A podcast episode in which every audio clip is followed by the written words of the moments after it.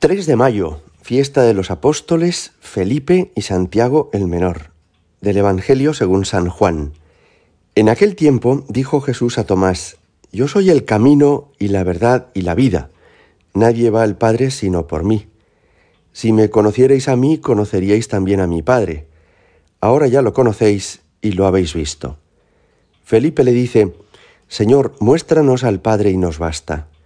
Jesús le replica, Hace tanto que estoy con vosotros y no me conoces, Felipe.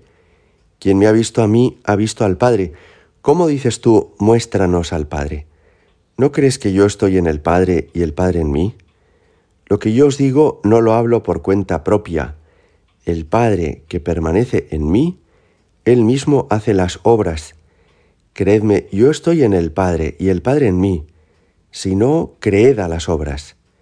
En verdad, en verdad os digo, el que cree en mí, también él hará las obras que yo hago, y aún mayores, porque yo me voy al Padre, y lo que pidáis en mi nombre, yo lo haré, para que el Padre sea glorificado en el Hijo. Si me pedís algo en mi nombre, yo lo haré. Palabra del Señor. La fiesta que hoy celebramos es la de dos apóstoles que conocieron al Señor y que después evangelizaron el mundo primitivo. El primero de ellos es Felipe, que había nacido en Bethsaida, que fue discípulo de San Juan Bautista hasta que conoció a Jesús y que después lleva a Jesús a Natanael. Felipe conocía la lengua griega, de modo que era un hombre relativamente culto de su época, y por eso recurren a él los griegos cuando quieren ver a Jesús. Este es quien le dice a Jesús en la última cena, muéstranos al Padre, y el Señor le responde de esta manera que hemos escuchado, quien me ha visto a mí, ha visto al Padre. Y Santiago, que era pariente del Señor, quizá primo o primo segundo, era, llegó a ser obispo de Jerusalén. De él conservamos una carta en el Nuevo Testamento que llamamos así la carta de Santiago. Fue un hombre muy sacrificado y fue un hombre que convirtió al cristianismo a muchos judíos y que fue martirizado en el año 62. Pues bien, hoy escuchábamos ese pasaje en el que Jesús nos dice, yo soy el camino y la verdad y la vida.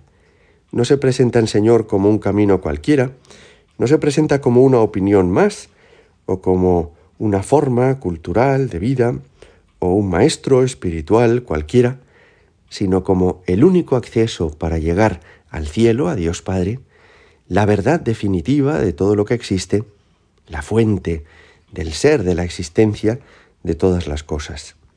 Y por eso comprendemos hoy que Jesús no es un hombre cualquiera de la historia. No es simplemente un hombre especial, alguien que ocupa un lugar relevante en el ranking de los hombres más influyentes del mundo, sino que es que Él es Dios mismo venido a nosotros el Creador de cielo y tierra, que ha asumido nuestra humanidad y que se ha presentado en medio de nosotros como uno de nosotros. Por eso Él puede decir, quien me ha visto a mí, ha visto al Padre. Porque efectivamente, Jesús es la visibilidad de Dios Padre. Él es el rostro de Dios Padre. Con esto además nos estaba insinuando ese misterio de la Santísima Trinidad que nunca terminamos de comprender absolutamente porque es grandioso, ¿verdad? Que Dios, siendo uno solo, es a la vez tres personas, Padre, Hijo y Espíritu Santo, y que una de esas tres personas, el Hijo, es el que ha venido a nuestro mundo y es el que, hecho humano, se ha presentado a nosotros.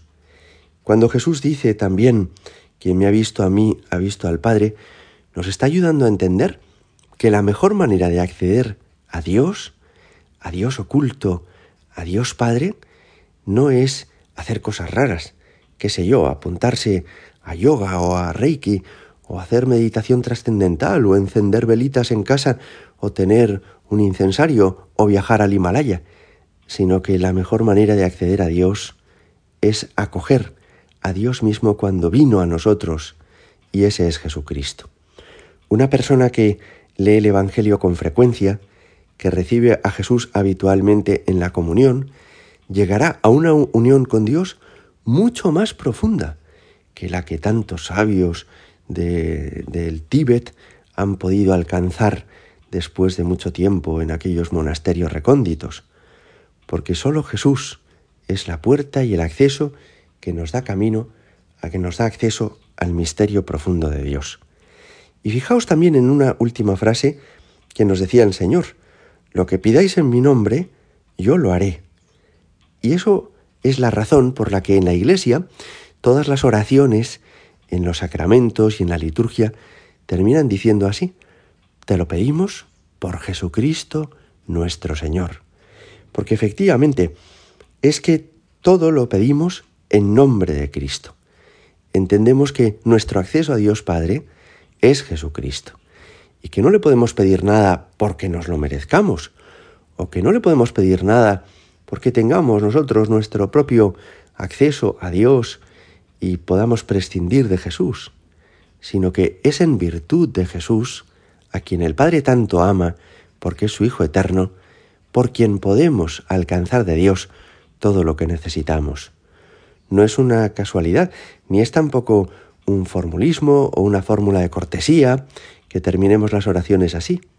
Es que en Jesús lo tenemos todo, en Jesús Dios Padre nos lo entrega todo. Gloria al Padre y al Hijo y al Espíritu Santo, como era en el principio, ahora y siempre y por los siglos de los siglos. Amén.